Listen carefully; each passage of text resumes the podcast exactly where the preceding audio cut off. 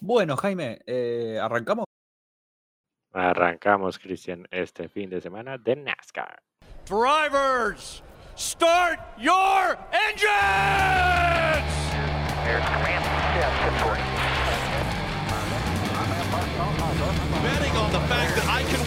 Can. Here comes the 11. Cuatro, ¡Oh, aquí está! Fuerte frenado por parte de Jimmy. Por último, ¡ah! derrapando Jimmy. Richard Petty and Dale Earnhardt. There's another seven-time champ. Here comes the 18. He puts the Oh, bump in the back goodness. of him. Thank you guys so much.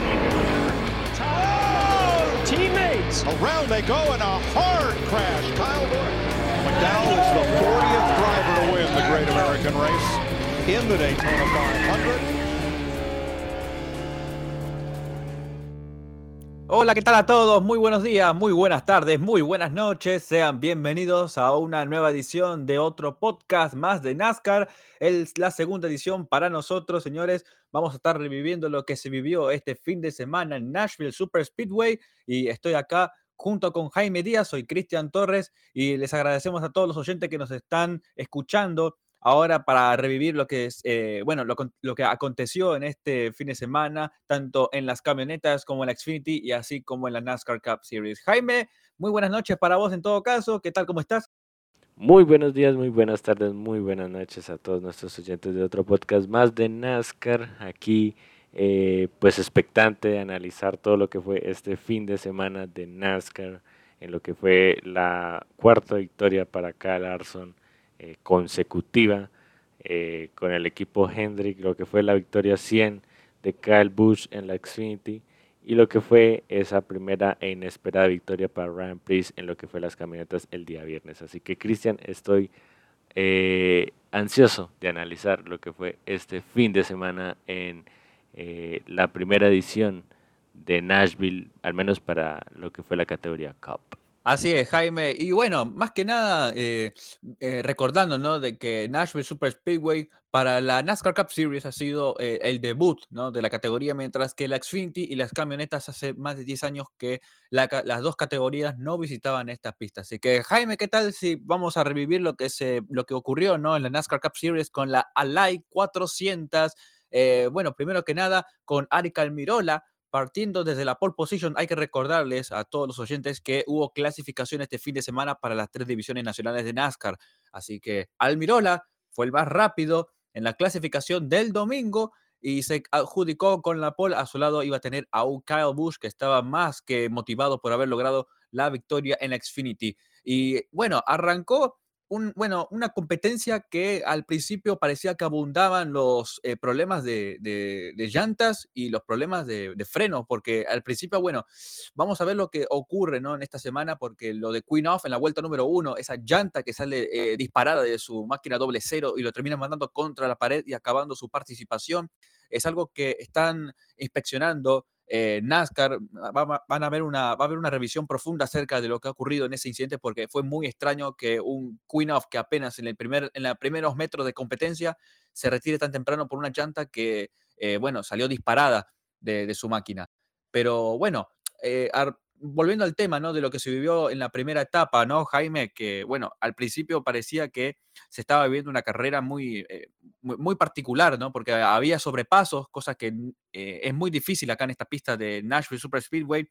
Pero volviendo a las acciones, ¿no? De la competencia, reiniciaron y en la vuelta número 46, 47, los pilotos estaban entrando a la zona de los pits para poder eh, cambiar cuatro de combustible y llegar al final de lo que sería la primera etapa, pero lamentablemente ocurrió un incidente durante las detenciones en pits Tyler Reddick cuando estaba saliendo de, la zona de los pits provocó la bandera de precaución, esto debido a que él trataba de ganar el mayor tiempo posible eh, eh, en su salida por los picks y terminó trompeando, terminó generando la bandera de precaución, a lo que generó, bueno, que las posiciones se desacomodaran, no estábamos esperando esto, y eso generó la segunda bandera de precaución, y después más adelante la competencia se vio como Ryan Blaney terminó impactando contra la pared en la vuelta número 79. Esto generó otra bandera de precaución. eh, lo de Blaney, que fue una, una verdadera pena, acabó muy temprano su participación, no pudo ver la bandera verde con blancas, eh, finalizando la primera etapa, así que se quedó fuera. Y bueno, volviendo a las acciones, ¿no? Varios pilotos que reportaban problemas con los neumáticos, problemas con eh, problemas con los frenos. Y finalizando la primera etapa, Kurt Busch se adjudicó la primera etapa es cierto, algunos dirán, no, ¿cómo que Kurt Busch? Nosotros vimos a Chase Elliott tomando la bandera verde con blanca. No, pero lamentablemente Chase Elliott fue descalificado de la competencia a raíz de lo ocurrido en la revisión post carrera. Eh, el equipo número 9 ha sido completamente descalificado de la competencia sin poder recibir ningún punto de bonificación, ni siquiera por haber liderado una vuelta. Por lo tanto, Chase Elliott finaliza en lo que sería la posición número 39 con tan solo un punto acumulado. Finalizando la primera etapa, Kurt Busch acaba como el ganador de esa primera etapa. Eh, Kyle Larson acabó segundo, tercero para Suárez, cuarto para Kyle Busch, quinto para Austin Dillon. Así que esos fueron los resultados, con Ricky Stenhouse Jr., con Keselowski, con Logano, Di Benedetto y Hamlin completando los primeros lugares de la primera etapa. Arrancaba lo que sería la segunda etapa y ocurría también otro incidente realmente inusual para mí, porque eh, vemos primero en lo que fue, si no me equivoco, creo que fue la cuarta bandera de precaución. Vimos a un Chris Buescher contra la pared y después veíamos la repetición y Justin Haley también se iba contra la pared. Ambos se iban contra el muro en la vuelta número 92 por el mismo problema, por, eh, por un neumático pinchado eh, casi al mismo tiempo. Una cosa de loco, Jaime, eso es lo que había ocurrido, ¿no?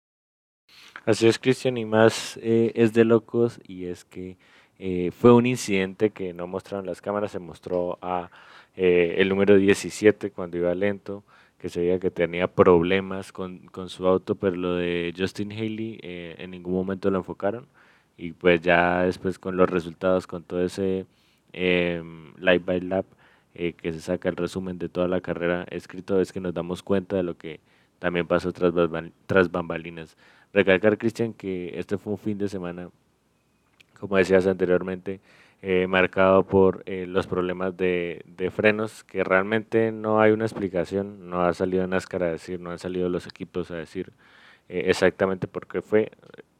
Digo yo que puede ser una coincidencia, casualidad, que estas cosas ocurrieron en este fin de semana. Hace rato no lo veíamos, Cristian, en un fin de semana de NASCAR. Eh, y pues eh, a estar muy pendiente de qué fue lo que pasó, qué NASCAR que puede hacer para intentar remediar esa situación. Puede ser que de pronto haya sobrecalentamiento. Escuchamos un, un, en la parte final un Daniel Suárez que también tenía problemas de frenos, pero que al final los pudo solventar y pudo llegar en la séptima posición delante de, un sólido Curbush. Entonces, eh, pues habrá que mirar cuál fue exactamente la situación por la que pasaron los pilotos. Recuerdo también eh, el, el 17 que se iba también a los garajes porque pues fue principalmente eh, problemas de frenos. Entonces, eh, pues a, estar muy atento y a sacar la conclusión, la mejor parte para, para qué es lo que NASCAR puede aprender de esto. Y, yo creo que, Cristian, en general, Nashville fue una fecha exitosa para NASCAR. para un regreso, un regreso no, un, eh, la primera vez que Cop pisa eh, esta pista y pues un eh, buen regreso para las otras dos categorías, Trucks y Xfinity. Así es, no, totalmente, Jaime. Y hay que resaltar otra cosa, ¿no?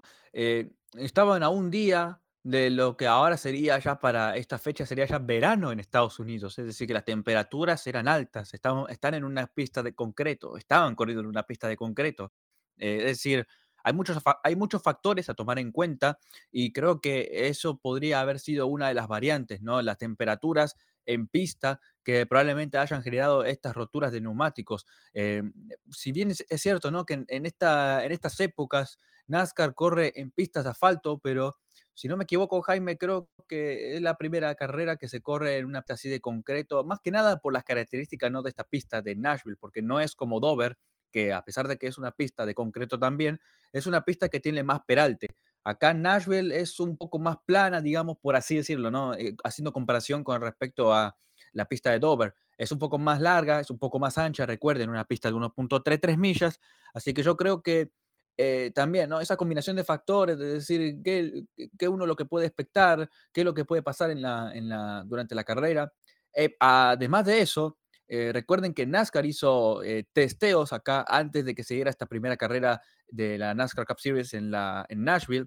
Es decir, ya tuvieron testeos antes, estuvo, estuvo, uno de ellos fue Christopher Bell, pero fue en, otro, fue en otros términos, ¿no? Eh, fue con temperaturas obviamente más bajas, Es decir, es una combinación de factores, Jaime. Yo creo que eso también tuvo algo que ver. Eh, pero bueno, después vamos a escuchar ¿no? lo que va a decir NASCAR durante la semana y probablemente eso se lo podamos eh, resaltar para el siguiente podcast. Eh, volviendo ¿no? al tema, ¿no? Eh, bueno, les mencionaba acerca de lo de Chris Buescher y Justin Haley, que terminaban generando bandera de precaución.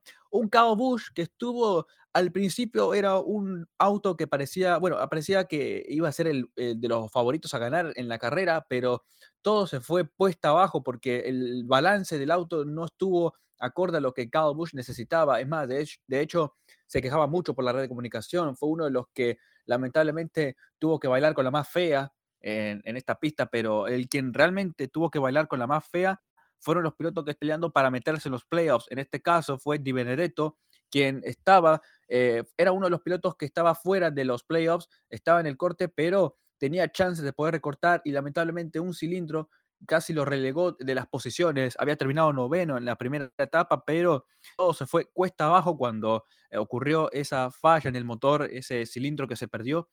Otro de los pilotos que también tuvo problemas fue en el caso de Cole Custer, que eh, había iniciado bien. De hecho, hay que mencionarlo, ¿no? Lo de Sturhas Racing estuvieron bastante bien en la competencia, siendo el caso de Harvick, de, de, Almirola, sobre todo Almirola, porque creo que Almirola y Harvick fueron los que sacaron la cara por el equipo, Jaime.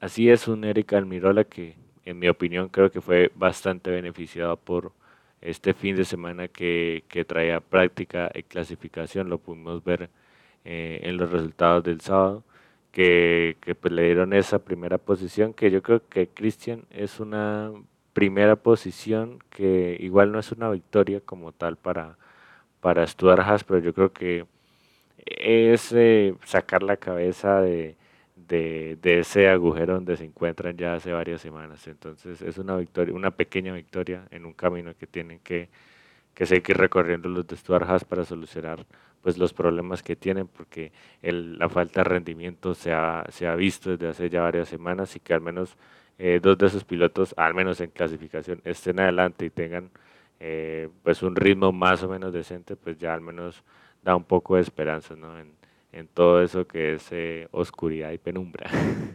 Pero, eh, pues sí, destacarlo de Arik Almirola, a pesar de que le duró eh, que un par de vueltas del liderato, y no, no creo que Calbus creo que alcanzó a agarrar la punta en, en, en, la primera vuelta, pero pues es de destacar que al menos los, los Stuart Haas están para clasificación. Entonces, eh, pues punto positivo para, para Stuart Haas.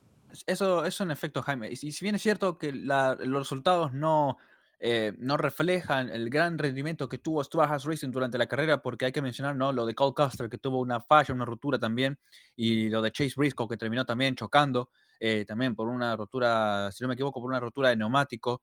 Eh, es cierto, ¿no? Los resultados no reflejan lo que eh, vivimos, lo que se vivió en la carrera de la LAC 400, pero eh, eh, creo que Stuart Racing está dejando un mensaje claro, que es decir, eh, acá estamos todavía, estamos tratando de mejorar y creo que lo de Almirola es un claro ejemplo de que eh, ellos pueden mejorar, se pueden dar las oportunidades. Un, de un momento a otro podemos creer que Almirola o quizás con uno de los pilotos de Stuart Racing pueda terminar ganando la carrera de, de, la próxima semana o probablemente dentro de cinco o seis fechas, ¿no? Mientras tengan el tiempo suficiente como para poder clasificarse a los playoffs, Jaime. Y, creo que eso es lo que eh, tienen que marcar, ¿no? Los equipos, ¿no? Porque eh, por ejemplo, en el caso de Ross Chastain, ¿no? porque terminó segundo en la carrera detrás de Kyle Larson, eh, Chastain dejó un claro mensaje. Chip Ganassi, el equipo de Ganassi Racing dejó un claro mensaje haciendo que sus pilotos terminen dentro del top 10. Cuando anteriormente estábamos mencionando que el equipo de Ganassi estaba, no, no, estaba teniendo un gran rendimiento y estaba fuera de los playoffs, y ahora parece que están eh, remontando, haciendo el trabajo bien, perfecto, poco a poco, eh, llegando a lo que podría ser quizás la primera victoria del equipo en la temporada.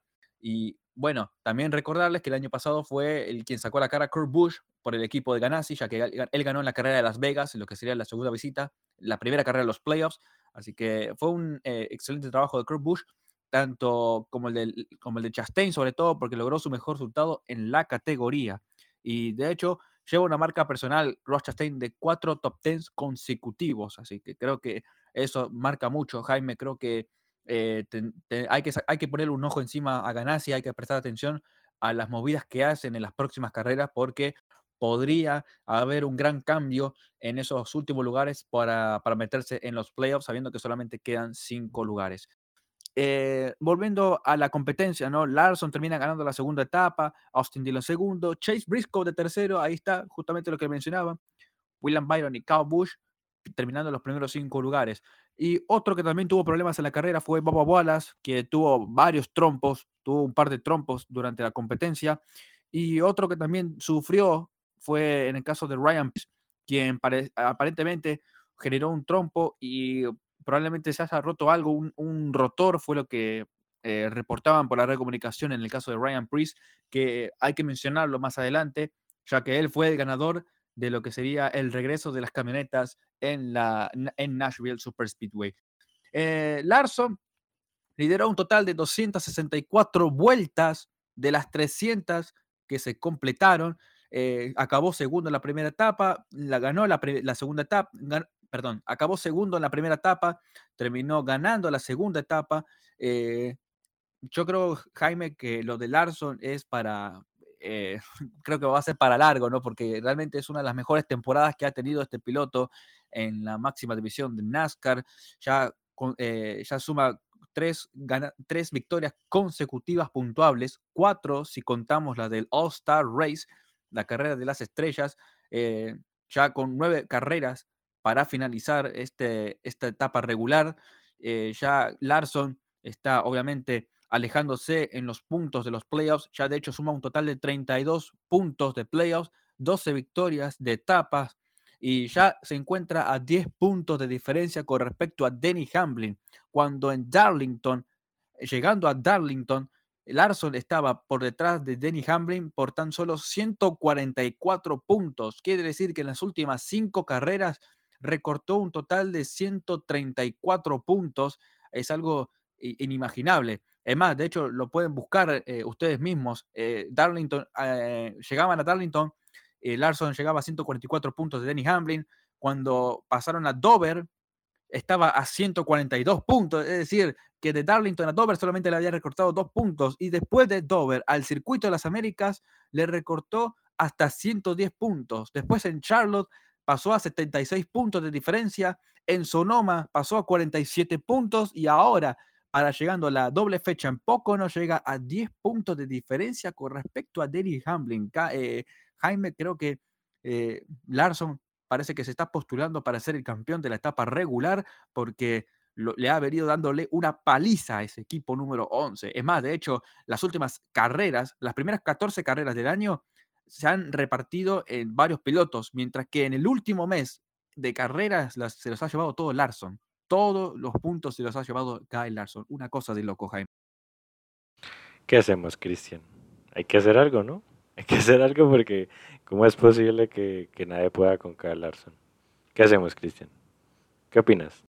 Ah, no sé realmente qué lo que, haría acá un, un Joe Gibbs porque tienen que prestar atención a ese equipo 11. ¿Cómo puede ser de que, bueno, si bien es cierto que la carrera se definió por combustible, ¿no? Eh, la carrera se definió por combustible, ahora que lo menciono, y Kyle Larson tuvo una gran, eh, tuvo tuvo un gran rendimiento, ¿no? Eh, supo administrar bien su combustible, terminó acabando, bueno, terminó ganando la competencia. Denny Hamlin, lamentablemente, no pudo administrar bien su combustible y acabó fuera del top 10 cuando estaba por, eh, bueno, estaba por terminar dentro de los primeros 10 lugares. Hace 37 años atrás, 1984, un Jeffrey Bodine ganaba para el equipo del All Star Racing, hoy conocido Sports, con la máquina 5, partía desde el quinto lugar lideró la mayor cantidad de vueltas, termina ganando la carrera, pero en Nashville Fireground Speedway, otra pista de Nashville, pero esta era uno un poco más pequeña.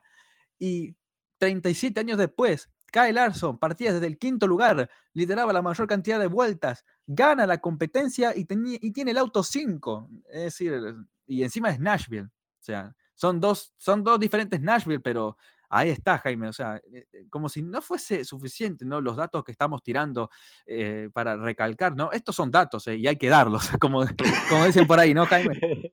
¿Quién sos, Santiago? a ver. lo de Larson, la verdad, con lo de Larson no me quiero extender porque, pues, ya es. los hechos hablan por sí solos, ¿no, Cristian? de que Larson no hay con qué darle y que ni siquiera sus compañeros de equipo, al menos en estas últimas fechas, han podido con él. O sea, imagínate, eh, los compañeros de equipo que se supone que son los más cercanos, pilotos que pueden tener un auto similar a él, ni siquiera han podido llegar. El que estuvo más cerca, al menos este fin de semana, fue Chase, diría yo, sí, Chase, puede ser. Byron, Byron creo que estuvo también adelante. Ah, bueno, estuvo en Quali, que estuvo, estuvieron peleando ahí en práctica que hicieron el mismo tiempo. Pero todavía les falta. Y son los compañeros de equipo. Entonces, ¿qué puedo pensar del resto de, de qué puedo pensar de, de, de Gibbs? ¿Qué puedo pensar de Stuart Haas? Que, o sea, es que con Larson hay que darle. ¿Y sabes qué me recuerda eso, Cristian? Eh, me recuerda a un Jeff Gordon temporada 1998, por allá, cuando esa famosa temporada donde hizo 14 victorias, 14, 13 victorias en un año. Entonces, y lo más chistoso de eso es que en ese mismo año, eh, es ese Jeff Gordon, ese joven Jeff Gordon, ganó Coca-Cola 600, ganó Sonoma y ganó eh, bueno, hizo una seguilla de cuatro victorias en, cuatro fines de semana, lo que fue poco, ¿no? Indianapolis, Watkins Glen y Michigan. Entonces, yo creo que esto de lejos, para mí, va a ser la mejor temporada que pueda tener Larson en años. Yo espero eh, que le haga más batalla porque tener el mismo auto todos los fines de semana dando triola y que no, no puedan ni ganarle ni siquiera un stage, o sea, o sea, es que casi que, eh, si no es por, digamos, ese cambio de estrategia que, que tuvo Chase Elliott, y eso, o sea, es que ni siquiera pueden ganar un stage. Entonces, eh, obviamente impresionante los números, ahorita lo miramos pues obviamente con ese fanatismo de, decir, pero venga, que gane alguien más, ¿no? Porque pues esto es espectáculo a fin de cuentas. Pero pues los números de Larson, obviamente dentro de unos años nos daremos cuenta de lo que está haciendo Larson, porque no solamente es es COP, sino también es todo lo que está corriendo, Cristian. O sea, es que es impresionante. Yo creo que estamos, eh, ojalá estemos presenciando pues uno de los, de los mejores eh, pilotos en la historia de NASCAR que pues tiene con qué, al menos este año. Obviamente pues eso ya es hablar en palabras mayores, pero esperemos que, que al menos le puedan hacer batalla. Vamos a ver si le alcanza este ritmo hasta, hasta Phoenix que pues ya como lo hemos visto, ya como lo hemos dicho, pues una cosa es eh, ganar todas las eh, carreras de la temporada regular, pero en el Chase también hay que seguir manteniendo esa constancia, porque si no, pregúntele a Harvey qué fue lo que pasó en Martinsville el año pasado. Así es, tal cual, ¿no, Jaime? Es cierto eso que eh, si bien es cierto lo de Larson, no, nada, nada está predecible, ¿no? Como para decir, bueno, Kyle Larson, con todos estos números que estamos tirando en estos momentos, Larson podría ser el campeón de la categoría. Es cierto que los playoffs pueden ser traicioneros o te pueden, pueden ir de la mano. Lo que sí es cierto, Jaime, es que creo que Larson revivió al equipo de Hendrick Motorsports. Bueno, no solamente Larson, ¿no? También los otros cuatro pilotos, los otros tres pilotos que también tiene, pero yo creo que Hendrick Motorsports necesitaba algo así, ¿no? Necesitaba revivir las viejas épocas, tal y como lo dijimos en el primer podcast.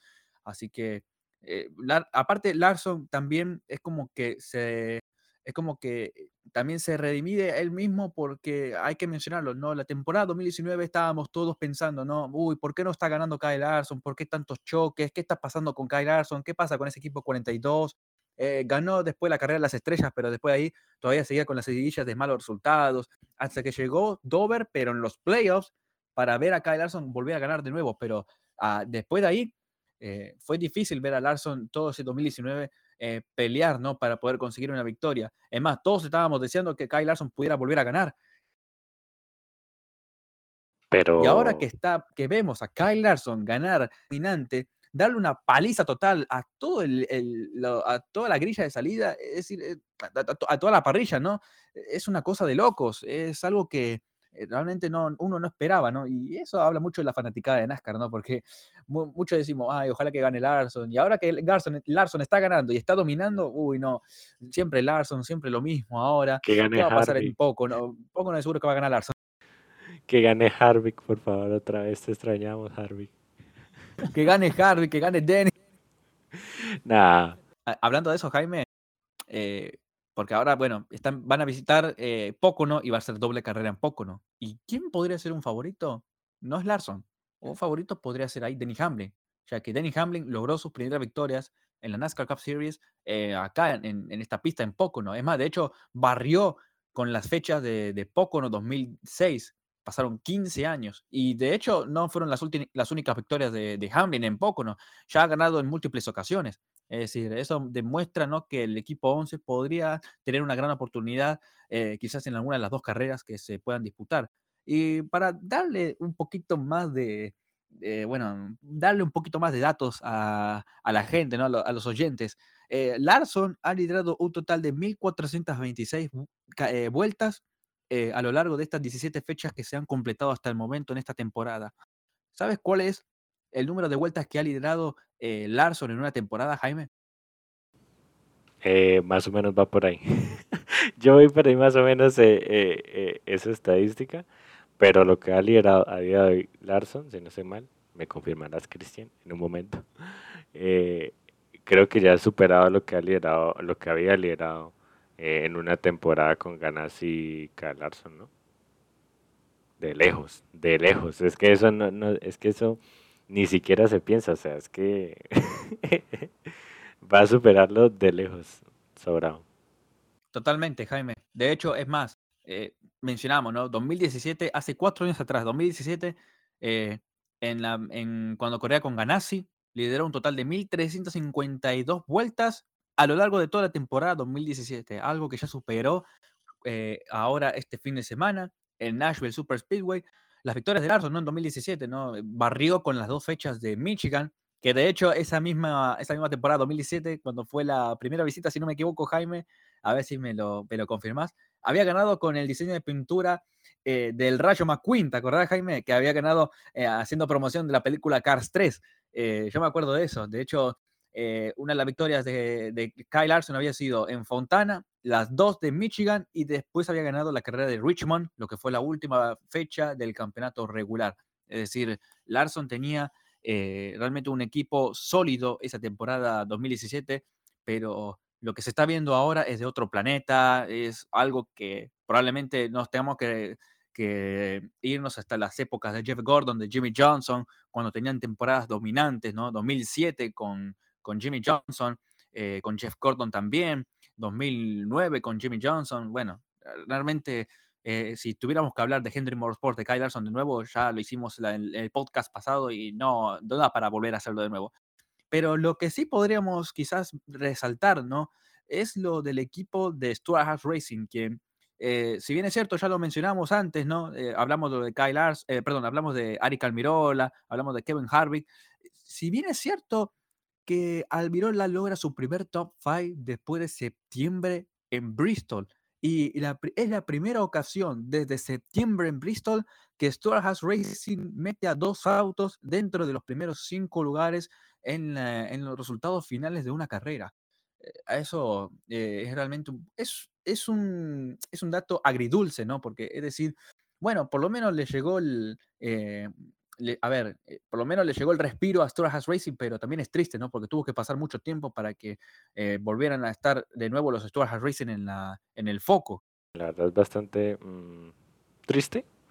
A ver, es que es, es lo que decías, es como agridulce, ¿no? El saber que hay que contentarse con una con un top 5 cuando pues en realidad tendrían que estar más arriba a comparación de lo que hicieron el año pasado. Entonces, eh, pues digamos sí es una victoria dentro de lo que cabe, ¿sí? Pero yo creo que no es algo con lo que se deban contentar, tienen que seguir trabajando, ya lo, ya lo creo que ya lo han dicho ya varias veces, hay que seguir trabajando porque pues eh, lo ideal no solamente, igual, también digamos hago esta, este análisis, Cristian, y es que em, ¿qué más puede, o sea, a ver, hablando realísticamente, eh, este, em, Stuart Haas con sus tres pilotos sacando a Harvick de ese, de ese grupo, ¿qué puedas, o sea, para mí ya es muy complicado que entren al Chase en la posición en la que están, a la diferencia en la que están. O sea, tendrían que ganar prácticamente. puede que entre, puede que sí. Pero, pero yo siento que si no es por victoria, ya es muy complicado que, que los Stuart Haas estén en el Chase. Y, y, pues al menos creo yo que con lo que pasó este fin de semana con lo de Chastain, con lo de Kurt Busch, con el eh, con lo de Chris Buescher que no con lo de Chris Buescher no con lo de Tyler Reddy que, que cometió ese error saliendo de pits.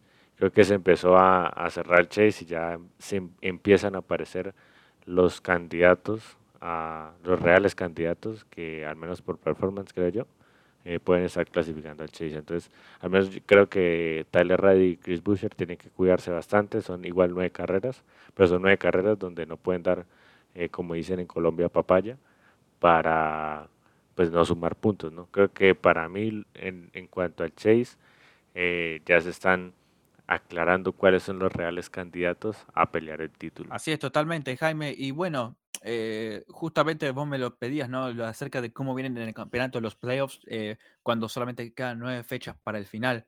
Y eh, mencionarles, ¿no? Mencionarles, ¿no? Que ya se viene la doble carrera en poco en este fin de semana, lo cual son puntos muy vitales, muy importantes, porque Harvick llega a 150 puntos del corte. Dillon llega, bueno, Austin Dillon llega a 109 puntos del corte. Tyler Reddick llega a 50 puntos del corte y Chris Buescher llega como en el último lugar en los playoffs a 26 puntos. Kurt Busch, con la victoria que obtuvo de etapa, con el gran resultado que obtuvo, llega ahora a 26 puntos fuera de los playoffs. Es decir, ya con un par de carreras buenas para Kurt Busch, podría pelearle a, Chris Buescher para meterse ahí en el último lugar en los playoffs. Después está Ricky Stenhouse Jr., que tuvo un gran, un gran, una gran carrera, un sólido sexto lugar para él. Está a 55 puntos del corte. Es decir, un Ricky Stenhouse Jr. que no, mucho no se esperaba quizás para esta temporada, pero podría dar quizás la campanada. Y bueno, lo de Benedetto lo mencionábamos, ¿no? Ese cilindro que le costó la competencia y acaba ahora a 58 puntos fuera del corte. Pero, es decir, quedan nueve carreras, cualquier cosa puede pasar. Una victoria puede darle vuelta a todo esto, lo que estamos mencionando en estos momentos. Y bueno, también hay que mencionar que lo de lo de Di Benedetto probablemente quizás no, no, sabemos qué es lo que puede llegar a pasar, ¿no? Porque así que nada, es eso para dejarles en claro que así es como se ve en la tabla de puntos, ahora llegando a poco, ¿no? Para esta doble carrera de este fin de semana. Así es, Cristian, de destacarlo de Ross Chastain este fin de semana en Nashville, cuando eh, al parecer era uno de los más opcionados para la victoria este fin de semana, por lo que fue esa última parada que, que eligió hacer para llegar eh, un poco con más combustible, con eh, eh, más tranquilo ah, en la parte final de la carrera. Se vio como pudo avanzar hasta el segundo lugar, pero le faltaron vueltas y obviamente pues le faltó el combustible. Pero yo creo que Chastain, de no ser por tener ese factor de ahorro de combustible, podría ser o pudo haber sido uno de esos ganadores o uno de esos posibles ganadores en lo que fue esta fecha en Nashville. Y pues yo creo que Cristian, eh, más allá de eso, eh, lo que es Ganassi se está perfilando ya para afrontar estas últimas nueve carreras. Sabe que tiene la posibilidad, han desperdiciado muy buenos resultados en el pasado. Eh, que pues obviamente ellos el performance no tienen, lo han tenido desde hace ya varios años, pero pues el año pasado con ese apoyo de Matt Kenseth creo que a pesar de que es un buen piloto no les fue de mucha ayuda, pero pues ya están tratando de reponerse. Sabemos que Chastain y, y son pilotos experimentados. Obviamente, pues Kurt tiene más, más experiencia, pero pues eh, vamos a ver qué es lo que sucede en esas últimas nueve carreras. Están recortando, me parece que es un poquito más complicado para Chastain, pero, pero cualquier cosa puede pasar. Así es, totalmente, Jaime. Y bueno, eh, cerrando ¿no? lo que ha sido este fin de semana en Cup, ¿a vos qué te ha parecido la carrera? ¿Cuánto le das del 1 al 10? No sé. a ver, la carrera a mí me gustó. Pero es que siento que obviamente mejoró, no va a ser, no va a ser lo mismo, ni la misma nota de, de lo que fue la carrera pasada, la All Star. Pero yo le pongo por ahí un 5, un 6, por ahí. Porque yo siento que hubo como más batalla en la mitad de la parrilla. O sea, hubo un poco, se mezclaron un poco las cosas. Eh, hubo una amarilla que hizo que se desordenaba el pelotón porque todo el mundo estuvo parando, ta, ta, ta, a pesar de que Larson y creo que fue Cal quedaron adelante. Eh, desordenó bastante la mitad de la parrilla, entonces yo le haría por un 5 un 6. Así es, bueno, este, ahí está la calificación entonces de Jaime. ¿Un 5.5 te parece bien? Mm, eh, yo creo que sí, sí. 5 o 6 para mí. Entre ah, está bien. y yo le daría un 6.5 porque por lo menos estuvieron peleando ahí por las posiciones secundarias. Y aparte, el final de la competencia, eh, porque como se definió por ahorro de combustible, probablemente eso le haya dado un poco más de sazón a la carrera. Uno a la expectativa creyendo de que quizás Larson no podía llegar con combustible. Así que yo le dejaría ese con un 6.5. Creo que para haber sido el debut de la NASCAR Cup en Nashville, eh, pudo haber, estuvo bastante decente, creo yo. Y Cristian, destacar que este fin de semana fue el fin de semana donde utilizaron el, el paquete aerodinámico de mucha potencia, poco agarre aerodinámico, a pesar de que pues, se conservó esa tendencia de, de Hendrick y de pues sí, más o menos de, lo que veníamos viendo en las carreras anteriores, creo que de pronto también eso motiva a que cambiara un poco el estilo de manejo, el estilo de, afrontar la carrera. Y le dio un, mezcló un poco más las cosas. Así es, totalmente, Jaime. Y hablando acerca del paquete aerodinámico, ¿no? Eh, recuerden, ¿no? Que no era una pista de 1.5 millas, no era una intermedia, ¿no? Era una pista de 1.33 millas, por lo tanto, corrían, digamos, con motores liberados, por así decirlo, ¿no? 750 caballos de potencia. Y eh, yo creo que también eso fue una variante. Eh, bueno, siguiendo ¿no? con el tema del fin de semana, se vivió este sábado la carrera de la Xfinity, lo que fue la Tennessee Lottery 250, con Kyle Busch partiendo desde la pole position y con un Austin Cindric partiendo a su lado, pero en la primera vuelta de competencia, Cindric se lo comió en la 3 y 4 y avanzó al frente y lideró todas las vueltas de la primera etapa para adjudicarse así con el gane. Eh, tomó la bandera verde con blancos en la eh, primera etapa, lideró todas las vueltas, ganó 10 puntos de bonificación. Y una cosa que ocurrió, ¿no? Entraron a los picks, Sindri mantuvo la punta, pero en el reinicio, Kyle Busch reinició mucho mejor que, que Austin Sindri y se mantuvo al frente hasta adjudicarse con la segunda etapa. Ocurrieron un par de incidentes, un, par de incidentes, uno de ellos fue el de Stefan Parsons, que saliendo de la 4 estaba peleando por posición contra David Starr, termina perdiendo el control, impactando contra el muro externo y casi se lo terminaba comiendo ahí Matt Mills.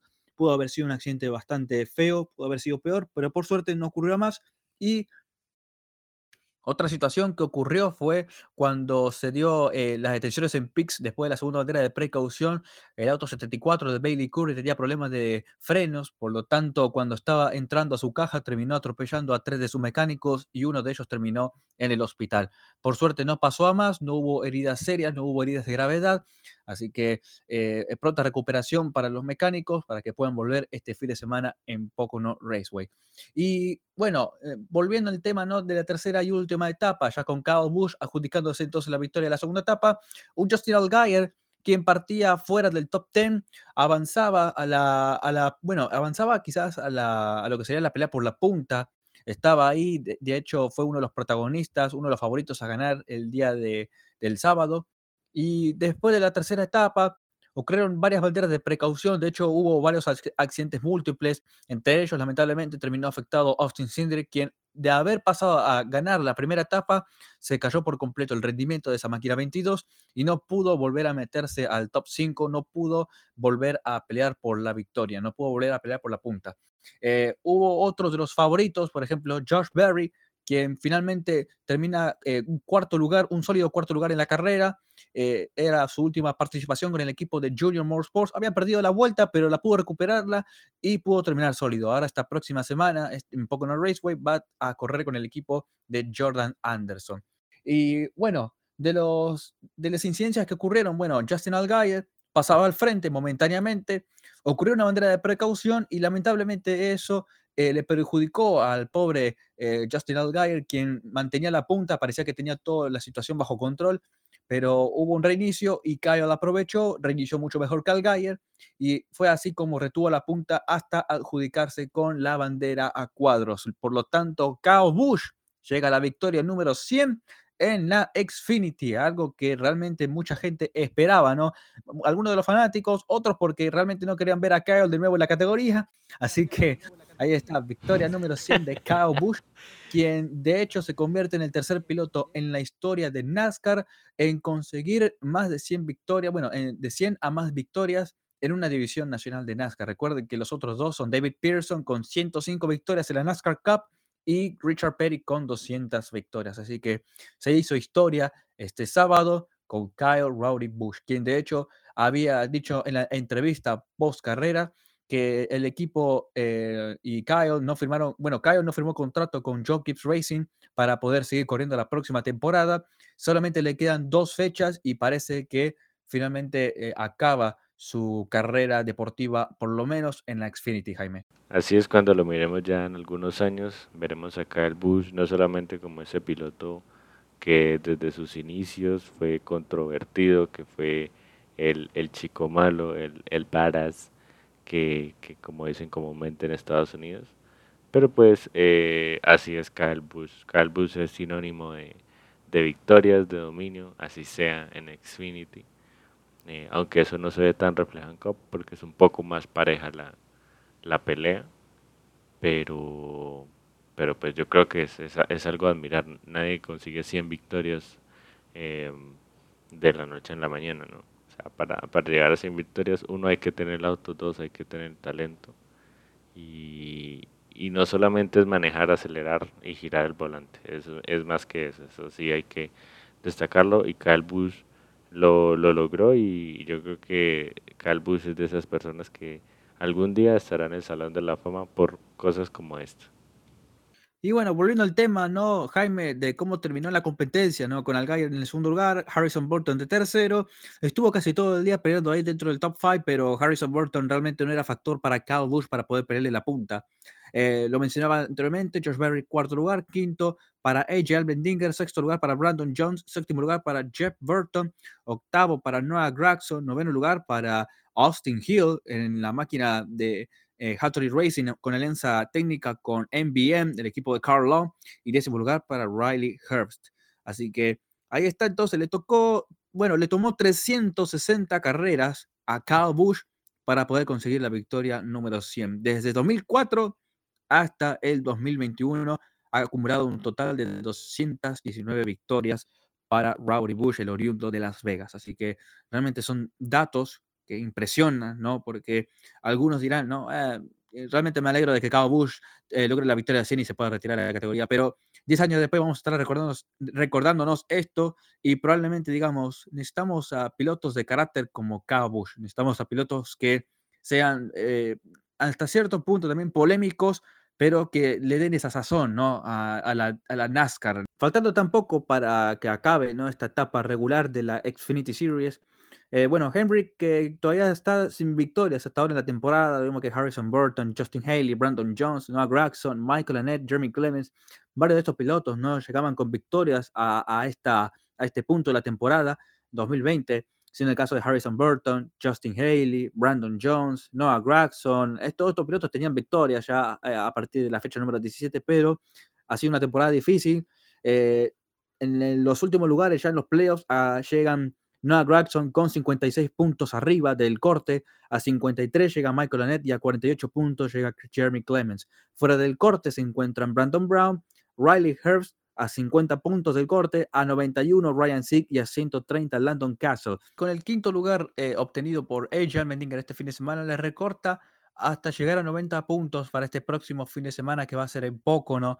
Así que vamos a ver lo que va a depararle a AJ Mendinger si es que logra poder recortarle también la misma cantidad de puntos a Austin Cindric, eh, aunque eh, estos fines de semana malos, ¿no? Para estos pilotos de punta, eh, solamente se dan una vez de vez en cuando, así que será difícil que tenga una segunda semana consecutiva mala para este piloto de la máquina 22 del equipo de Penske, que llega con un gran colchón de puntos para este fin de semana. Jaime, ¿qué te parece si pasamos ahora a las trucks? Pero antes de pasar a las camionetas, de la tabla del 1 a 10, ¿qué te ha parecido la carrera de la Xfinity? Mm, para mí yo creo que la Xfinity si tuvo un poco más de interés, le haría un 7. Un 7 me gustó, me gustaron esos, esas batallas que hubieron. No, démosle un 8. Démosle un 8 porque me gustaron esas batallas que hubo, al menos con Carl Bush, Holgeyer, me pareció que, que, tuvo sus momentos. a pesar de que igual terminó ganando acá el bus, hubieron momentos destacables, a pesar de que pues obviamente es una pista nueva para muchos, pero pues eh, fue una carrera entretenida y hubo Bitcoin, entonces, ¿qué más le puedo pedir a la vida? Excelente, Jaime. Bueno, yo le doy un 7, ¿no? Porque creo que más allá de que hubo, bueno, sí, un 7, entre un 6 y un 7 me quedo yo porque por más que hubo pelea ahí por la victoria en la tercera y última etapa, eh, realmente estuvo muy difícil poder superarse, poder, poder estar al, frente, ¿no? Más que nada porque parecía que la victoria iba a ser definida entre Kyle Busch eh, y Justin Allgaier, que más, de hecho, parecía que Allgaier, después de la segunda etapa, parecía que Allgaier era el único piloto que podría pelearle la punta a un Kyle Busch que estaba después de la segunda etapa estaba realmente dominante. Así que, bueno, eh, yo le daría ahí entre un 6 y un 7. Eh, pasamos con las camionetas. Jaime, la última carrera, bueno, la primera que fue de este fin de semana en Nashville, arrancando el viernes. Y arrancamos este fin de semana primero con la clasificación, porque tanto Todd Gilliland como Tanner Gray tuvieron que ser penalizados debido a irregularidades en sus camionetas, por lo tanto no pudieron salir a clasificación y no solamente eso, sino que además les eh, penalizaron con un total de 25 puntos, tanto en el campeonato de pilotos como en el campeonato de propietarios. Y esto realmente fue eh, una, un golpe bajo en sus aspiraciones, ¿no? De poder, eh, bueno, estar peleando por el campeonato regular de la categoría. Así que una pena, una lástima, sobre todo en el caso de Tanner Gray, porque en el caso de Gray necesita sí o sí los puntos, ya que él no tiene victoria hasta ahora en la temporada. Y si sus operaciones son de, de meterse a los playoffs eh, por puntos, eh, realmente este, este resultado, esta pérdida de puntos vital, eh, le va a costar y de qué manera.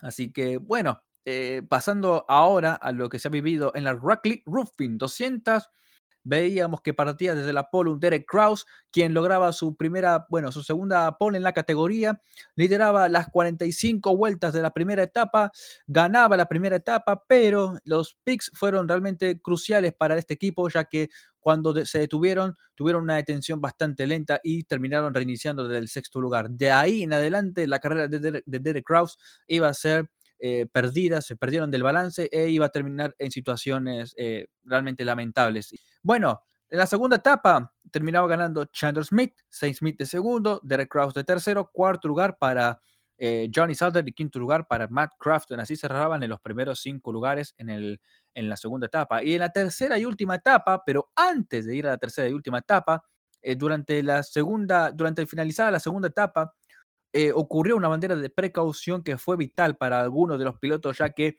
algunos aprovecharon, decidieron entrar por cuatro cauchos y combustible, y esto, eh, entre ellos fueron Ryan Priest, Granny Finger, eh, también estuvo en la ecuación ahí Todd Gilliland, quien de hecho durante esa penúltima bandera de precaución antes de terminar la segunda etapa fue penalizado debido a que tocó el cuadro naranja. ¿Y por qué lo menciono? Porque eso le iba a costarle después en la carrera más adelante. Eh, terminaba la segunda etapa y los que habían, se habían quedado afuera tenían que parar, mientras que los que se detuvieron en la, ante, en la penúltima bandera de precaución se quedaron afuera y eso fue vital, ya que arrancando la tercera y última etapa, los que se habían quedado afuera se mantuvieron ahí durante casi el resto de la competencia, entre ellos Finger, quien se mantenía al frente. Ocurrieron un par de banderas de precaución, entre ellos Johnny Sauer, que también tuvo dificultades. Estuvo presente William Byron, terminó eh, con roturas de motor. Y la carrera se definió entre un Finger, un Ryan Priest haciendo su debut y un Todd Gilliland. Y faltando seis, vueltas para el final, eh, Ryan Priest metía presión, lo pasaba a un eh, Finger que tenía problemas con el combustible. Y así, y así fue como eh, Ryan Priest se quedaba, se adjudicaba la bandera cuadros en su debut en la categoría. Así que se convierte en el quinto piloto en la historia de la Camping World Truck Series en conseguir victoria en su debut eh, en, esta, en esta categoría de camionetas. Así que excelente para Ryan Priest, Jaime. Así es, Cristian Ryan Priest, que a pesar de que no está peleando en la categoría, pues le viene como, eh, como una buena motivación para lo que es eh, COP que pues obviamente en, en COP no tiene el equipo esperado y venir a, a camionetas y de pronto sacarse esa espina de no haber ganado mucho tiempo, pues es un, un, un alivio para él. en esas últimas vueltas donde pues estaba dando todo con Finger y que pues batallaron, así sea no mucho, pero batallaron ahí por ese primer lugar haciendo side draft y toda la vuelta. Eh, pues la verdad remarcable, ¿no? Y, y, pues que decir que gané en, en, mi primera carrera en camionetas a pesar de que pues ya seas un piloto de Cup, pues obviamente tiene mérito y que no solo lo que le decía con Calbus, no solamente es acelerar y, y, girar el volante, o sea, también implica muchas cosas. Yo creo que Rampis, a pesar de que de pronto pues era su primera carrera en camionetas, pues eh, yo creo que lo gestionó muy bien y, y, pues la experiencia pesó en este, en este caso remarcando de nuevo lo de Ryan Priest, se convierte en el quinto piloto en la historia de las camionetas en conseguir su debut. Los otros fueron, en, bueno, en el caso de Mike Skinner fue en Phoenix en 1995, pero eh, mm, entre comillas, no su primera victoria en la categoría, pero es la primera carrera de la categoría, ¿no? 1995, Phoenix, eh, fue el primer ganador, así que creo que mucho no cuenta, pero de todas maneras son datos, así que queda en las estadísticas. El segundo fue Robert Presley, cuando corría con el equipo de Jasper Motors allá en la, Winston Cup, fue el ganador de la apertura del campeonato de las camionetas en Daytona, ya por el año 2002.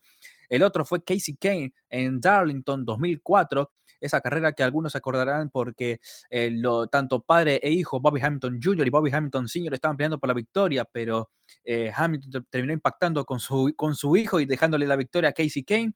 Y la más reciente fue en Atlanta 2008 con Ryan Newman adjudicándose la victoria y de hecho fue un 1 y 2 para Kevin Harvick Incorporated ya que terminó segundo Ron Hornaday quien estaba peleando también por la victoria esa, esa tarde. Terminó segundo Todd Gilliland, tercero acabó Finger, cuarto lugar para Saint Smith, quinto lugar para Stuart Friesen, sexto Crafton, séptimo Rhodes, octavo Ty Majeski, noveno lugar para Austin Hill, décimo lugar para John Hunter, no, John Hunter Nimechek. Llegan a poco, ¿no, Jaime? Faltan tres carreras. Un Johan Nemechek, ¿cuánto llega? Llega a tan solo 70 puntos de Ben Rhodes por el campeonato regular. Llega con 28 puntos de playoffs. Así que Johan Nemechek llega tranquilo, tanto para Pocono, para Knoxville y para Watkins Glen. Así que no, mucho no se preocupa Johan Nemechek. Creo que tiene la situación bastante controlada. Pero en el caso del corte, ¿cómo llegan en el corte? Eh, bueno, en los últimos lugares, ¿quiénes son? Stuart Friesen a más 53 puntos del corte, Carson Hosbar a más de 30 puntos del corte y Chandler Smith a más 15 del corte. Johnny Sutter está ahora a menos 15 del corte, Austin Wayne a menos 41 y Tyler Ankrum a menos 48. Derek Kraus le costó bastante, pero realmente queda, bueno, con, con menos puntos ahora, se quedó con menos puntos. Eh, llega ahora con, amplia diferencia entonces en puntos y esto va a tener que eh, va a tener que hacer algo para las carreras de Pocono, Knoxville y Watkins Glen. Creo que van a tener que, por la, creo que van a tener que ir por la victoria. Ese equipo 19 de Billy McKenney Racing. Eh, fue una carrera muy interesante. Lamentablemente fue más complicado superarse. estuvieron peleándose ahí para tratar de avanzar, pero estuvo, estuvo más complicado, creo yo, en esta carrera. Así que en mi caso, creo yo le daría un 7. Creo que le daría un 7 porque fue una gran carrera al final. Estuvo muy interesante la pelea por la punta, por la victoria. Eh, no sé, tú qué piensas, Jaime. ¿Cómo viste tú la carrera de las camionetas? ¿Qué resultado tú, le darías? Mm, pues a ver, yo creo que yo sí le daría una nota un poco más baja porque, a ver, eh, a pesar de que hubieron como. Estuvo bueno ese final, ¿no? Con, con Enfinger y con eh, peleando ahí la punta y tal pero siento que más allá de eso fue una carrera bastante tranquila. Eh, le daría un 5. bueno, démosle un 6, démosle un 6 para el final. Porque igual al final estuvo bueno, estuvieron ahí peleando, a pesar de que fue una, una carrera muy tranquila. Y ya. Eh, el fin de semana entero, bueno, ¿qué te ha parecido, Jaime? a ver, concretando el fin de semana, creo que el promedio está ahí, ¿no? Entre un 6.5. Eh, yo creo que en promedio sí, yo creo por ahí 6.5, 7. Y más por la carrera Xfinity, un poco por la carrera de Cup. Mm, pero yo siento que el, fin de semana como tal eh, fue muy productivo para NASCAR. Eh, porque, a ver, yo creo que bueno, hubo prácticas y todo, y todo, todo eso, hubo más como conocimiento de la pista que se iban a enfrentar los pilotos. Pero no sé, yo siento que, que Nashville, no sé si es de pronto por, por al menos hablo de COP, eh, porque digamos es un problema que ya viene desde hace rato, que ya lo hemos remarcado varias veces, que de pronto sea por, por la, el, el paquete aerodinámico en sí, ¿no? que pronto no ofrezca tanto espectáculo. Pero yo creo que Nashville puede ser de esas pistas que, que, que pueden llegar para quedarse. Bueno, eh, aparte Jaime, también, a ver, una, yo le doy también un 7 a la carrera de las camionetas, primero porque, a ver, eh, creo que fue mejor que las dos carreras que tuvimos, la Xfinity y Cup, porque nosotros la semana pasada estábamos debatiendo sobre quiénes te parecían los favoritos o a ganar, sí, los favoritos a ganar este fin de semana. Eh, acordamos eh, estábamos de acuerdo que Kyle Busch podía ganar y ganó. Estábamos de acuerdo que Kyle Larson podría ser un favorito, pero que teníamos eh, dos pilotos diferentes para que sean los ganadores en Cup. Pero parecía que se, sí, parecía que todo se encaminaba que Larson iba a ser dominante de nuevo en esta carrera de Cup. Lo del viernes fue realmente impredecible, porque realmente uno no esperaba que un Ryan Priest lograra la victoria con el 17 eh, normalmente se esperaba ¿no? que a un equipo, bueno, un piloto como el de como Johanter Nimechek terminara siendo parte ¿no? de la victoria, eh, peleando por, por, por, el gane más que nada, ¿no? pero al final no se dio la situación, o quizás uno de los pilotos veteranos que podrían, pelearle la, podrían pelear por la victoria y al final no se dio. Eh, sí se dio un poco con Finger, pero no lo teníamos tanto en la ecuación.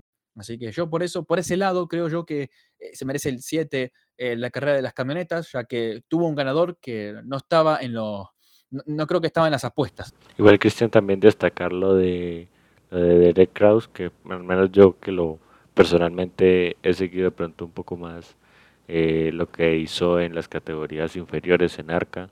Eh, creo que Derek Kraus es de los pilotos que, que al menos mostró potencial que tenía, que era un piloto rápido y pues obviamente pues ya camionetas ya es un nivel eh, pues bastante algo, es un piloto joven, obviamente espero que en el futuro pronto le vaya un poco mejor, pero pero no sé, me, me pareció destacable lo de Derek Kraus, estaba bastante pues no emocionado, pero sí expectante de que pudiera pues obtener un buen resultado, yo creo que estaba haciendo una buena carrera a pesar de que pues perdió un poco el balance y me sorprende bastante también lo del 42, ¿no? porque a ver, no sé si es de pronto porque no es muy habitual verlo o no era muy habitual verlo en las carreras de, camionetas. Y pues yo creo que el 42, pues creo que al menos esta temporada lo veo un poco bastante em, sólido, sí, sólido, que, que, puede hacer yo creo que un, un, buen playoff, obviamente pues tiene que seguir mejorando, pero, pero yo creo que es un, un, auto muy bueno para que pueda pelear eh, al menos la primera etapa del, del playoff. Sí, no, totalmente. Aparte, eh, lo de Carson Hosbar, ¿no? Uno ve a Carson Hosbar y después lo ve a Brett Muffet y dice, qué tarde que hizo la, la movida Brett Muffet para poder pelear por el título, porque él estaba clasificado o él estaba, eh, digamos, él tenía chances de poder pelear por las camionetas, de hecho, él había elegido correr por el título en, las camionetas y lamentablemente a último momento decidió mejor pasarse a la Xfinity y los resultados en la Xfinity después de que él se pasó no, no fueron sólidos para Brett Muffet. Así que creo que ahí la movida estuvo errada de parte del piloto de la máquina 02 ahora, del equipo de Hour Motorsports. Y yo creo que se quedó corto ahí. Creo que Brett Muffet tuvo que haber eh, escogido un poco mejor las cartas tuvo que saber ¿no? dónde estaba, eh, a dónde iba a emprender su camino.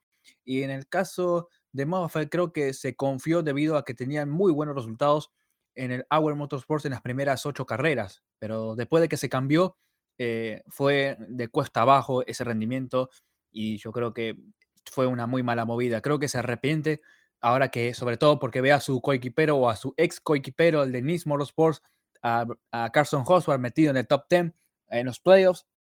Así que, bueno, yo creo que la próxima vez va a tratar de pensarlo dos veces antes de cambiar, antes de hacer un cambio así eh, tan drástico eh, en, las en, en, el medio de la temporada.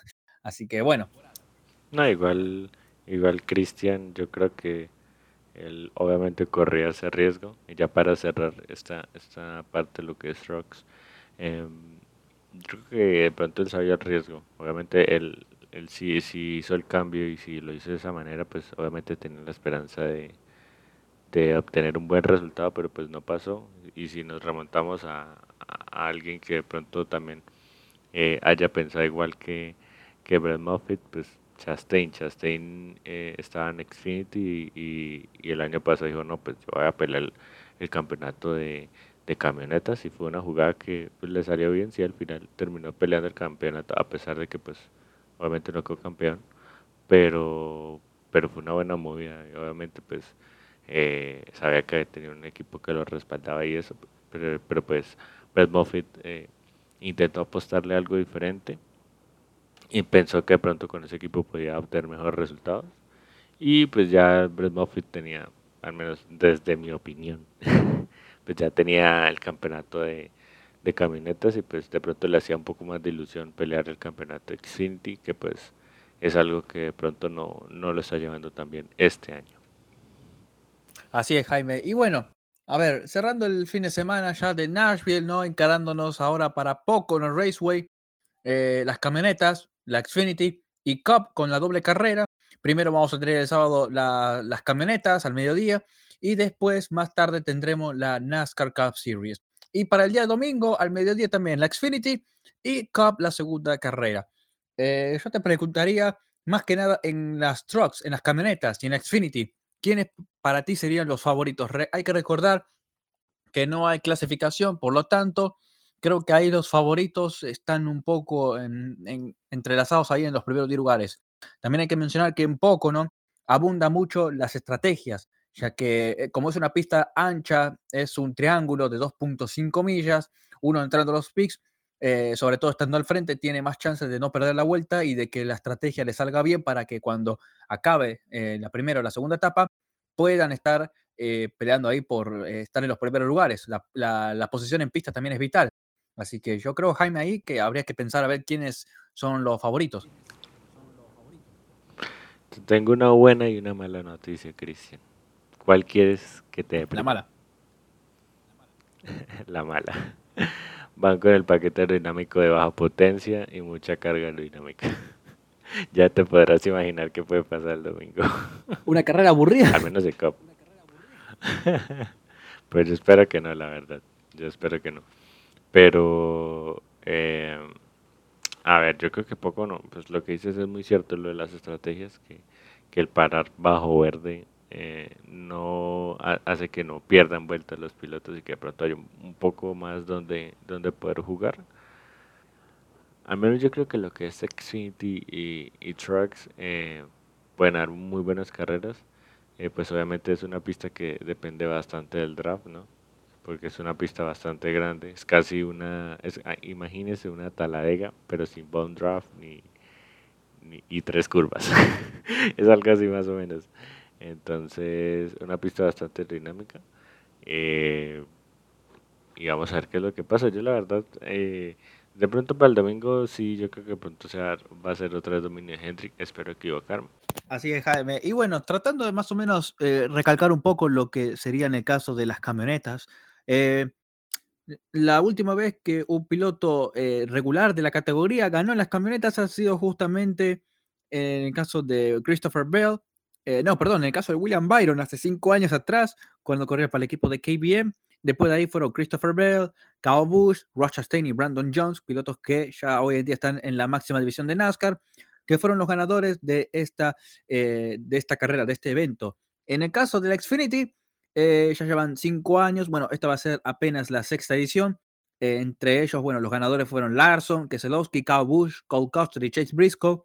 Eh, de estos pilotos no va a estar Keselowski, obviamente, no va a estar Larson, no va a estar Cole Custer ni Chase Briscoe. Así que probablemente tengamos un ganador diferente para la carrera de las camionetas, para la carrera del Xfinity. Probablemente sea uno de ellos, Cindric, ya que Ford eh, tiene el número de victorias, un total de tres victorias tiene Ford en, este evento en Pócoro, mientras que Toyota eh, también ha sido de las marcas más victoriosas en las camionetas. De hecho, ha ganado casi eh, cuatro de las últimas, ha ganado cinco de las últimas seis ediciones que se han dado en las camionetas en Pócono. Mientras que en COP ha ganado las últimas carreras Kevin Harvick y Terry Hamlin. Así que no sé, eh, Jaime, eh, cómo va la temporada hasta el momento. Ni Hamlin ni Harvick se ven muy, eh, muy protagonistas para poder pelear por la victoria en, una carrera como sería un poco. Creo que no, no pensé nunca decir esto, pero ojalá Harvick gane. ojalá pueda romper esa sequía que tiene este año. eh, igual que Denny Hamlin. O al menos yo espero que haya una buena carrera. No espero que ganen ellos, pero pues sí que al menos haya batalla y haya que los Hendricks sufran, que, que haya acción, que haya que haya picante, Cristian. Eh, Jaime, tus favoritos a ganar en las camionetas, en Xfinity y en Cup. A ver, eh, danos un nombre para cada categoría. Un nombre para cada categoría. Uf, está complicated. Mm, Matt Crafton. Eso es un poco como Mufa, ¿no? Un poco al azar. Matt Crafton. Puede pasar porque Toyota, a ver, vos dijiste, vos dijiste Crafton. Y Toyota ha ganado acá cinco de las últimas seis carreras, así que no es loco pensar que Crafton puede ganar. Ah, bueno. Bueno, lo hacemos un poco de manera Mufa. Un poco un la poco mufa, a al azar. Eh, ve a Cindric. Ve a Cindric redimiéndose después de ese fin de semana paila que tuvo. Ese fin de semana malo. Ve a Cindric y en COP. mm, pongámosle la ficha a Hamlin. A ver si hace algo. esperemos, esperemos a ver qué pasa. Bueno, ahí está entonces en Cup, Denny Hamlin, en Xfinity para eh, Austin Cindric y en las camionetas para Crafton. Estas son, eh, estos son los favoritos que ha escogido Jaime. Eh, pronto en el próximo podcast vamos a ver si es que acertó Jaime. Acertó con la Xfinity. ¿eh? Es, eh, de hecho, los dos acertamos con la Xfinity nomás. Ah, pero es que será fácil. Será apuesta nivel 1. Creo que sí, por eso. Bueno, No, pero igual, a ver, Cristian, los favoritos suyos para cerrar ya este podcast. Bueno, mis favoritos para ganar en, en las, cam- en, en las camionetas. Mi favorito para ganar en las camionetas sería Chad Gilliland. Uh, Creo que, creo que se podría, creo que podría darse. Este, sí, es posible, es posible. Se factible. después, de, después de haber terminado en un segundo lugar, mostrando un sólido rendimiento, esa camioneta número 38 en Front Row Motorsports. En mi carta es Gilliland en las camionetas, en Xfinity también elijo a Cindric. eh, creo que Ford. Ah, bueno, pero el copión, ¿no? ¿eh? El copión. Bueno, eh, la, la semana pasada también elegí Cabo Bush y al final terminamos Ah, dos. bueno, esa ya es la, la apuesta segura. Pero ojo, eh, dos de dos. Eh, ambos elegimos en la Xfinity tanto eh, con Cabo Bush y en esta ocasión también voy a elegir a Cindric para que gane en, en Pocono en la Xfinity. Aunque eh, si no gana Austin Cindric, creo que el otro podría ser Al Geyer. Ah, bueno, sí. Sí, siento que tiene esa. que ya el momento. Siento que, que, el, que el Gayer tiene con qué. Mm. Vamos a ver. En COP podría decirse que mm, vos dijiste a Hamlin, ¿no? Sí. Yo escojo a Harvick. Uy. Yo creo que, yo creo que después del impulso que obtuvo Harvick en la carrera de Nashville, creo que este impulso debería aprovecharlo el equipo para poder eh, eh, empezar, bueno, empezar a, pisar fuerte, empezar a demostrar que ellos vienen para ganar y que esta segunda parte de la temporada están listos para poder dar vuelta a la mesa y decir, bueno, acá venimos nosotros a estar en los playoffs y vamos a demostrarlo. Y creo que eh, poco, ¿no? Una de las carreras que ya ha ganado acá el año pasado Harvick, eh, podría dársele de nuevo. Así que eh, esperemos que sí se dé el caso de Harvick. Eh, de no ser Harvick, de no ser Kevin Harvick, creo que podría ser Kyle Busch. Eh, uf, está difícil, ¿no? no sé. De pronto en la segunda carrera. Porque, no sé, siento que Calbus va un poco mejor en, en lo que es después de práctica. Que ya se vio en Nashville y se ha visto, o sea, estadísticamente es lo que hay. Calbus es mejor en práctica después de una práctica. Eh, pero no sé, amigo, Harvick me parece que, no sé, me parece un poco más re- realista Hamlin.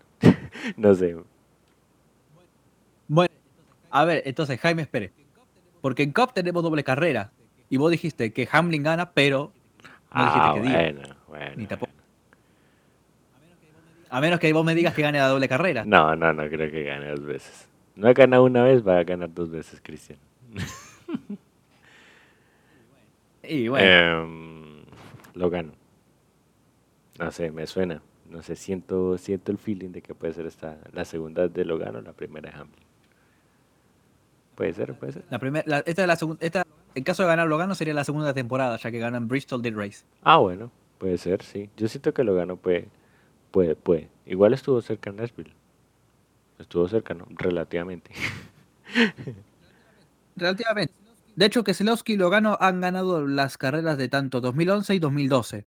Eh, pero en el caso de Logano, ha ganado con Joe Gibbs Racing. Así que vamos a ver si es que Penske termina ganando. La última vez que ganó un Ford, bueno, fue después de Harvick.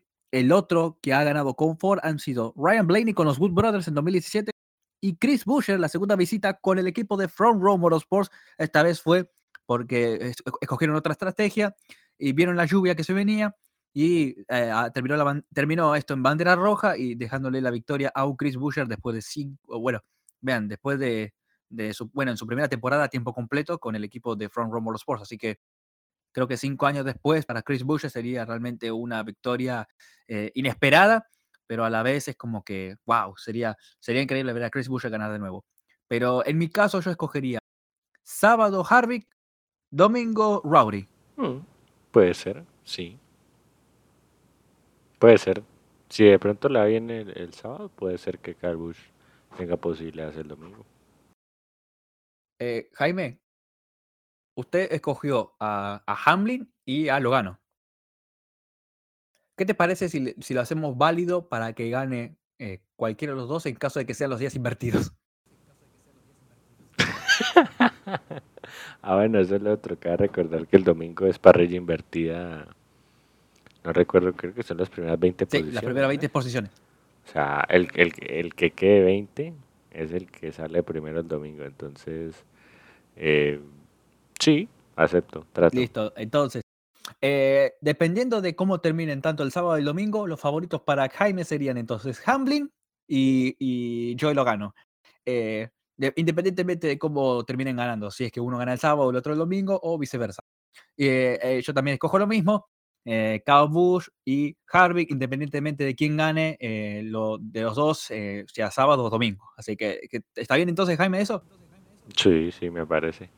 Me invita al asado y un matecito. Dale, perfecto. Entonces, Jaime, entonces, finalizando, llegando a nuestro cierre de esta segunda edición del podcast, de otro podcast más de NASCAR. Eh, Jaime, ¿la pasaste bien? Eh, sí. sí, a ver, me gustó bastante la parte de, de las camionetas, lo de Kraus, me alegra bastante por él. Y pues en cierta manera me, me gusta o me gusta estar presenciando lo que está haciendo Kyle Larson ahorita en COP. Entonces, eh, un buen fin de semana. Esperemos que en poco, no, a pesar de que todo parece que va a ser una carrera así sosa, esperemos que nos sorprenda Cristian. Ojalá, ¿no? En caso de las camionetas, bueno, en caso, perdón, de COP, eh, ha habido carreras aburridas, otras me, un poco, ¿no? Y no sé, yo para mí creo que eh, realmente esperemos que el paquete aerodinámico pueda ayudar un poco, si es que el panorama de la competencia cambie drásticamente, ya sea por una u otra cosa, por, por A o B razón. Así que yo creo que para este fin de semana mm, estaremos a la expectativa. Eh, vamos, a, vamos a darle una oportunidad. Yo le daría una oportunidad a Cup eh, y, a, y a las camionetas. En la Xfinity no creo. No creo que sea tan, tan interesante. Pero bueno, es una opinión mía. Probablemente me cierren el orto. Así que vamos a ver lo que pasa. Así que bueno, finalizando entonces este otro podcast más de NASCAR, segunda edición. Eh, un placer tenerlo, Jaime, acá en esta transmisión eh, para todos nuestros oyentes. Nos vemos en el próximo podcast. Sí, claro, puntuales, como siempre. Perfecto, Jaime, puntuales como siempre, eh, trayéndoles la información más fresca posible y estaremos pendientes de lo que ocurra entonces durante la semana y durante este fin de semana en las tres divisiones nacionales de NASCAR. Soy Cristian Torres, les saludo a todos los oyentes que nos han estado escuchando en toda esta hora probablemente o hora y media, dependiendo de cuánto termine este, eh, cuándo dure esta transmisión. Eh, un saludo grande a todos y los vemos en la próxima semana. Se cuidan, partners. ¡Oy, oy, oy! Drivers, start your engines!